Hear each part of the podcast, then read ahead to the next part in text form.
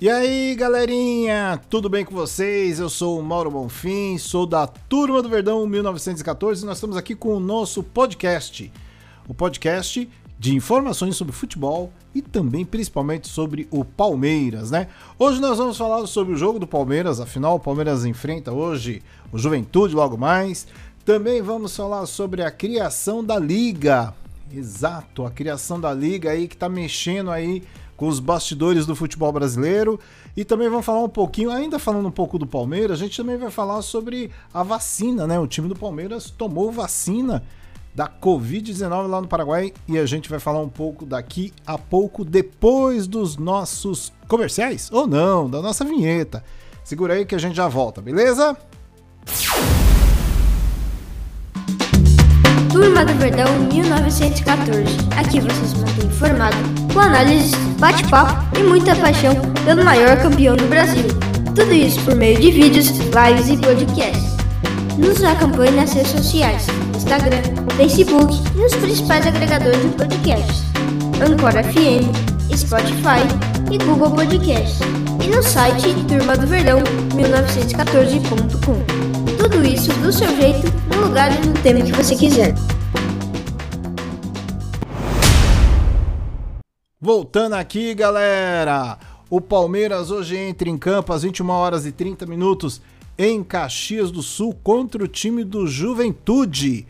Isso mesmo, o time do Juventude aí da cidade de Caxias, né? Que rivalizou com o Palmeiras aí durante um bom tempo aí, principalmente quando o Palmeiras teve aquela passagem horrível lá pela Série B, depois aí quando subiu também, e os dois times fizeram grandes jogos lá no Alfredo Jacone, exato, um estádio pequenininho que bota muita pressão no visitante, né? Mas o Palmeiras hoje vai enfrentar o time do Juventude e vai levar em uma condição um pouquinho melhor, possivelmente até porque o time do Palmeiras é muito melhor hoje do que era naquele período lá, principalmente da, do descenso, né? Quando o Palmeiras esteve ali visitando a Série B, né? Não podemos esquecer disso, né, galera? Afinal de contas, também faz parte da nossa história e a gente também tem que dizer, ó, passamos por lá e voltamos, sem tapetão, sem enrolação, sem conversa fiada. A gente foi lá, bateu lá e voltou para ser grande novamente, como sempre nós somos da nossa história, não é?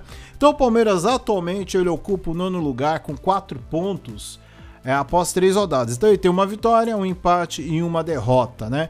E aí é interessante a gente pensar um pouquinho essa trajetória do time do Palmeiras aí, né? Ele começou com jogando um futebol é, com um time mais mesclado, com um time bastante modificado, e aí ultimamente, né?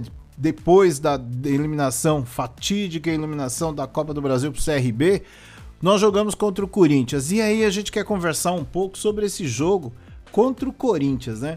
O que dizer daquele jogo, né? Começamos bem, marcamos o primeiro gol, dava uma pinta de que nós poderíamos marcar mais um, mais dois, porque o time do Corinthians realmente é um time das dos times do Corinthians, acho que é um dos mais fracos que eu vi é, do, do Corinthians nos últimos anos, assim, né? É um time bastante limitado, mas esforçado, obviamente, né? Como todo time grande tem que ser. Se não vai na técnica, vai na raça, né?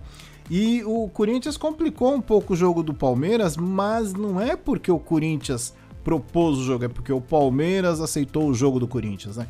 Então o Corinthians veio a campo é, com tranquilidade, foi ali, tomou o gol, balançou um pouco. Palmeiras poderia ter avançado um pouco, mas não o fez, e aí o Corinthians começou a gostar, como a gente fala, gostar do jogo. Palmeiras não atacava, dava a bola pro Corinthians. E o detalhe, né? É o que a gente sempre fala: dar a bola é uma coisa, agora dar a bola e o campo para o time adversário é um grande problema. E isso aconteceu nessa partida entre Palmeiras e Corinthians, né? Palmeiras praticamente abdicou do ataque, começou só a trocar passes ali na própria defesa e o Corinthians foi criando, criando, criando, até que um dado momento o Corinthians fez aí o gol de empate. E aí azedou mais uma vez a nossa possível vitória. Por quê? Porque o Palmeiras, para modificar o resultado, adverso, no caso o empate, é muito difícil, né? Infelizmente, nós estamos passando por um, vamos dizer assim, uma, uma, um momento de falta de criatividade, falta de empenho. Então, o time realmente foi muito mal no segundo, principalmente no segundo tempo. Deu sabe, deu bronca realmente de ver o time do Palmeiras jogando, porque realmente o time não se encontrou no segundo tempo inteiro. Depois que tomou o gol, parece que perdeu a confiança, né? E isso tem sido uma característica que nós temos tido nos últimos jogos. A gente toma um gol, a gente perde a confiança, a gente perde um, um erra um pênalti, a gente perde a confiança. Então, temos que realmente rever essa situação, né? Então, esse jogo do Corinthians foi realmente emblemático. Eu espero que é, essa, essa, essa, esse tempo né, de recuperação, como o próprio Abel fala, né, que nós temos que ter é, 24 horas para comemorar e 24 horas para chorar uma derrota, que isso já seja coisa do passado e o Palmeiras possa mostrar uma nova condição de jogo, né? E aí tem uma outra coisa legal, né, que aconteceu, né, no dia de hoje, dia de ontem e hoje, o Palmeiras foi até o Paraguai e aí ele tomou a, a vacina, né, do Covid, contra o Covid. Foi interessante isso porque é uma iniciativa do da Comebol, né, para todos os clubes e o Palmeiras acabou aceitando, então levou todo o elenco lá para o Paraguai para poder ser vacinado, né? E é legal isso, né? Porque assim é uma segurança a mais, principalmente depois da, do falecimento de dois funcionários do clube por conta da Covid. Né? Então é importante a delegação do Palmeiras aí estar imunizada, né? Para dar continuidade aí ao Campeonato Brasileiro, certo, galera?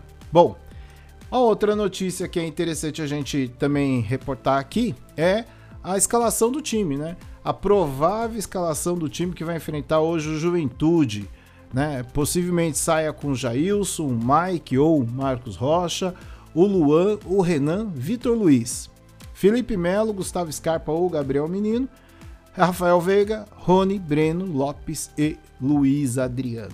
E aí vamos comentar um pouco aqui essa escalação, né, galera? Jailson no gol, né? Acho que não tem grande novidade. Se o Everton não puder jogar, o Jailson geralmente é o imediato, né? O que realmente acaba assumindo a titularidade. E fez até um bom jogo aí, né? Em algumas partidas, defendeu bastante e tal. Mas assim, é ele, não tem muito o que dizer. Michael Marcos Rocha, puxa, juntar os dois não dá um, né, galera? Principalmente quando o Mike joga como lateral. É difícil, é duro a gente ver o Mike como lateral. Quando ele joga um pouco mais avançado ali, como um falso ponto, ele até cria alguma coisa, né? Porque ele fica desobrigado de marcar. Mas quando ele tem que marcar, realmente fica muito difícil, né? Luan e Renan é a dupla que já jogou muitas vezes juntos, né? Aí tem, eh, no caso, o Renan ou o Luan, ele joga com o Gustavo Gomes. Então, como o Gustavo Gomes está na seleção do Paraguai, para a Copa América. Então, possivelmente, Luan e Renan sejam aí uma, uma dupla que vai é, fazer vários jogos.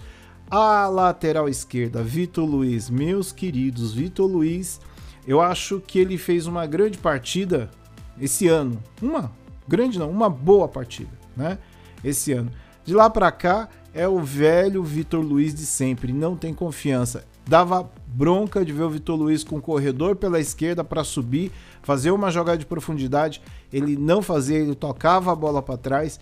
E isso é assim, é, é irritante, né? Como o time do Palmeiras não tem jogada de triangulação pelo lado esquerdo. Então ele fica sozinho, ele não tem confiança para fazer a jogada, diferentemente do Vinha que apoia muito mais. Então o Palmeiras morre com as jogadas pela, pelo lado esquerdo, e principalmente quando não joga o Wesley por ali, né? Aí que realmente nós não temos jogado pelo lado esquerdo. Felipe Melo no meio, é aquela velha de sempre, né? O Felipe Melo para contenção legal. Como ele não tem velocidade, aliás, eu estou observando que o Felipe Melo tá bem cansado, né? Você olha ele jogando, realmente às vezes você fala assim, caramba, ele não vai chegar na bola e ele de fato não chega. Então acho que fisicamente já deve estar tá pesando aí o fator idade por Felipe Melo. Então, infelizmente, Felipe Melo ali no meio é um problema, mas a gente perdeu os dois, né? A gente está sem o Danilo e também sem o Patrick de Paula, né? Que está se recuperando aí da contusão que ele teve no quadril. E, foi e no dia que ele estava jogando, o Palmeiras fez uma grande partida, né? Gustavo Scarpa, o Gabriel Menino. Gustavo Scarpa tem sido notabilizado aí como o mais efetivo dos jogadores do Palmeiras, principalmente porque ele tem arriscado mais, né? Num time que é muito burocrático, as jogadas são manjadas, então arriscar o tiro de fora da área parece ser uma boa alternativa. E Rafael Veiga, ora, alguns momentos bons, outros não, não tem repetido o que foi o Rafael Veiga no ano passado, mas assim, tem feito alguns, alguns bons jogos ainda. O Rony, sempre Rony, meio um pouco atrapalhado, né? Acho que ele só joga na Libertadores. Vamos ver se ele desencanta aí no Campeonato Brasileiro. Breno Lopes voltando de, de contusão, né? Fez uma partida burocrática no último jogo. E Luiz Adriano, né, galera? O que falar do Luiz Adriano, né? Tá difícil falar do Luiz Adriano. Principalmente por, por perceber assim que parece que o Luiz Adriano ele perdeu um pouco a confiança e, e ele tem jogado assim. É, o último jogo foi substituído ali, também não fez absolutamente nada contra o Corinthians. Realmente tem sido uma jornada difícil do Luiz Adriano, né? Então o Palmeiras é esse time aí, né? Não tem muito o que o que falar desse time, né? É o time que nós temos. Temos peças de reposição, sim, mas ainda carece de uma identidade. Eu costumo dizer o seguinte: Palmeiras não tem uma identidade de jogo. Palmeiras é tá procurando uma identidade de jogo, né? E como faltam peças, né? Então talvez quando nós tivermos aí, mas aí vai demorar um pouquinho lá para agosto, o retorno do Dudu, talvez o Palmeiras consiga ter um outro tipo de rendimento. Por enquanto o time do Palmeiras é muito previsível, ou seja, é um time que joga de um jeito, começa jogando e termina. Se o Palmeiras colocasse, por exemplo, a intensidade pedida pelo técnico, eu acho que talvez seria interessante, né? Mas não é o caso. O Palmeiras não joga com a intensidade que o técnico pede e também o técnico, venhamos e convenhamos, né? Não tem ajudado muito aí nas últimas partidas, né? Por quê? Porque as substituições que ele tem feito não têm dado muito resultado, né? Então, assim, a gente está no momento complicado, né? Mas ainda é começo de campeonato, mas aí a gente já soma aí algumas derrotas, infelizmente, é, nesse período. Então a coisa está um pouquinho complicada, né? Não está fácil não. O Palmeiras realmente precisa melhorar muito o seu rendimento para voltar a brilhar novamente, né? Um outro assunto que a gente gostaria de comentar e conversar aqui com vocês é sobre a criação, né, do da liga, né?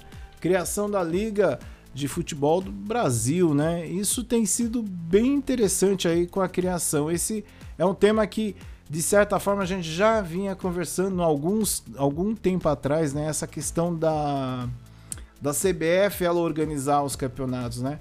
E, e, geralmente a gente tem percebido que a CBF, a única coisa que ela tem se preocupado de verdade e ainda minimamente né, é com a seleção brasileira, que é a função dela, né? Vamos é, raciocinar também, né, galera? Assim, a CBF, ela, a, a função da CBF é, é cuidar da seleção brasileira ou das seleções, né? Então, seja, por exemplo, o futebol feminino, o futebol masculino. Então, a função da CBF é exatamente essa, não é ficar organizando campeonatos, né? Até mesmo porque quando vem a negociação, a negociação nos últimos anos tem favorecido única e exclusivamente alguns times. Né? Então existe uma desigualdade muito grande. A gente vai fazer aqui uma conversa no nosso podcast, vamos conversa, chamar algumas pessoas para trocar uma ideia, para falar sobre essa questão né, da, da importância de ter um, um, um campeonato forte, ou seja, onde mais clubes consigam é, ter renda, onde mais clubes consigam ser forte para quê? Para que a liga seja forte. Né? Não adianta ter dois times fortes e 14 times aí passando o chapéu, né, para poder pagar suas contas, né? Então acho que a liga ela pode ajudar, principalmente na questão dos direitos de, de imagem, direitos de transmissão, né, a questão da própria organização, né? Então acho que vai ser uma coisa interessante para a gente conferir, né? Até mesmo porque a gente tem experiência do Clube dos 13. E aí, lembrando, né, galera? Numa recente entrevista do presidente, do ex-presidente do Corinthians, né?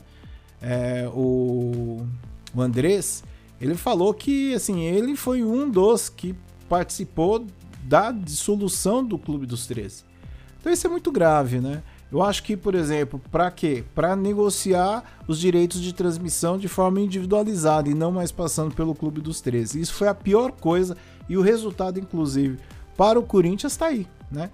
Uma dívida bilionária, né? Devendo praticamente tudo e ao mesmo tempo é, não tendo receita, né? Então a, o que entra para o clube não é uma boa. Então assim, se nós tivermos uma versão dos clube, do Clube dos 13, de fato vai ser muito ruim. Então se for uma liga comparada à liga da, da Espanha, ou mesmo da liga, até a liga francesa que tem, tem mostrado um resultado bem interessante, pode ser muito bom.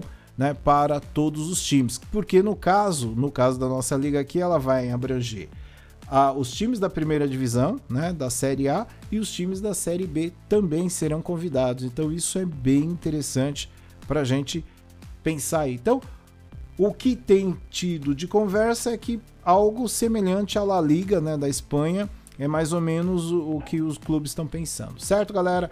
Então é isso. Essas são as notícias de hoje aqui do nosso Drops de informação da turma do Verdão 1914. Espero que vocês tenham gostado. Acompanhe a nossa, as, as nossas redes sociais e principalmente acesse o nosso site, né?